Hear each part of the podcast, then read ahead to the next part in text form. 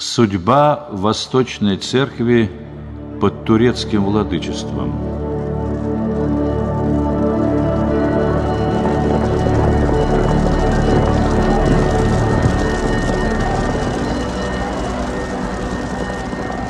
В начале XVII века православным христианам приходилось испытывать притеснение не только в польско-литовском государстве.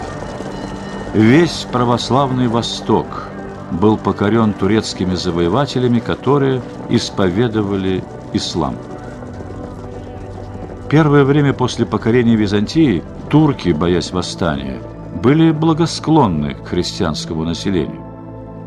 В середине 15 века султан разрешил избрать православного патриарха, понимая, что с его помощью можно сохранить контроль над покоренными народами и возродить опустошенную империю турецкое правительство не различало своих христианских подданных по национальностям. Для него все христиане, исповедующие одну веру, составляли и одну нацию. Главой этой нации был поставлен Константинопольский патриарх. Султан признал за патриархом не только духовную, но и гражданскую власть, подчинив ему всех христиан Турецкой империи. Таким образом, формально власть патриарха при турецком владычестве усилилась. Однако фактически патриарх не имел возможности пользоваться своими правами из-за деспотизма турецкого правительства. Уже последующие султаны смотрели на христиан с крайним презрением и стремились насильно обратить их в мусульманство – видя в этом богоугодное дело. Тех же, кто отказывался принять ислам, обращали в рабство, предавали пыткам или казнили.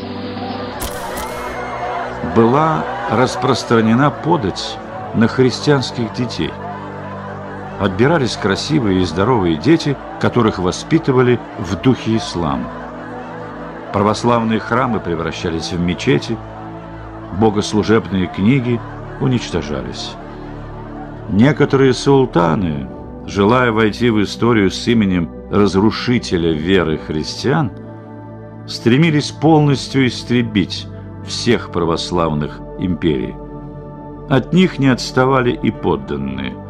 Так, например, в 1570 году в Иерусалим прибыл новый посол султана – он велел, чтобы каждый из христиан засвидетельствовал ему свое почтение. Множество монахов лавры Савва Освященного пришли к нему с подарками. Приняв подарки и удивившись такому большому количеству монахов, посол велел тут же на его глазах умертвить половину из них. Нельзя допустить такое множество людей – в одном монастыре», — сказал он. И султан одобрил его распоряжение.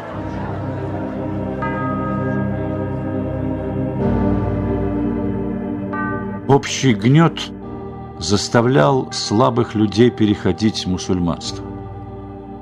Христианин освобождался даже от смертной казни, если он изъявлял желание принять ислам – но многие христиане претерпевали и гонения, и мучения, оставаясь непоколебимыми в вере. Даже дети ради веры претерпевали мучения и смерть. Так, в XVII веке мальчик Николай был отдан родителями для обучения турецкой грамоте.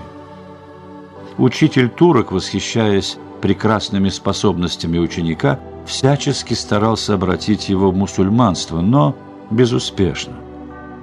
Тогда он оклеветал Николая в богохульстве, отрока заключили в тюрьму, подвергли пыткам и, наконец, отрубили ему голову.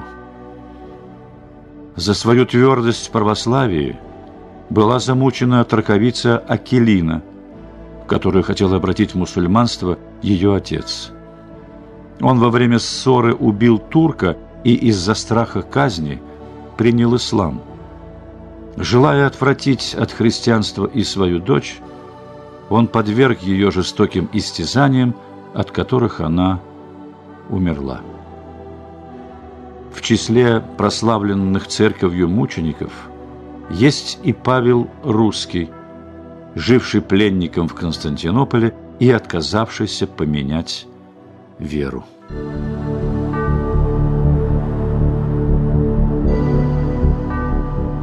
Турки поощряли интриги и борьбу за патриарший престол, которую порой вели греки. Султан ввел особую плату за выборы и утверждение патриарха. Но кроме султана, новые патриархи, чтобы утвердиться во власти, должны были платить еще великому визирю, придворным, чиновникам, евнухам и женам султана – при такой системе патриаршую кафедру часто занимали люди недостойные или неспособные к управлению церковью. Низложение, ссылки и убийства иерархов были частыми явлениями в XVII веке. За 80 лет на патриаршем престоле сменилось 50 патриархов. Некоторые из них по два, три и даже пять раз возводились и свергались с престола. Редким явлением была смерть правящего патриарха. Большинство из них умирало в заточении, либо было задушено. Сама патриаршая должность постепенно стала чиновничьей.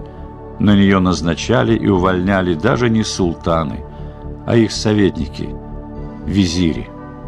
От непомерных поборов патриархия беднела.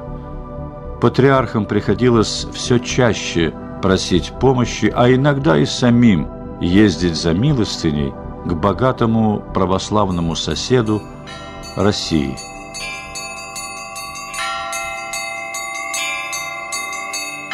Множество грамот, посланий и писем сохранилось в российских архивах, которые показывают, какую огромную помощь оказывала Россия своим единоверцам. С самого начала захвата турками Константинополя Россия начала помогать восточным христианам. Однако пожертвования со стороны России увеличивались по мере усиления притеснений православных греков турками. После ряда ограблений Константинопольской церкви в конце XVI века она бы окончательно разорилась, если бы не щедрость русского царя писал патриарх Иеремия II.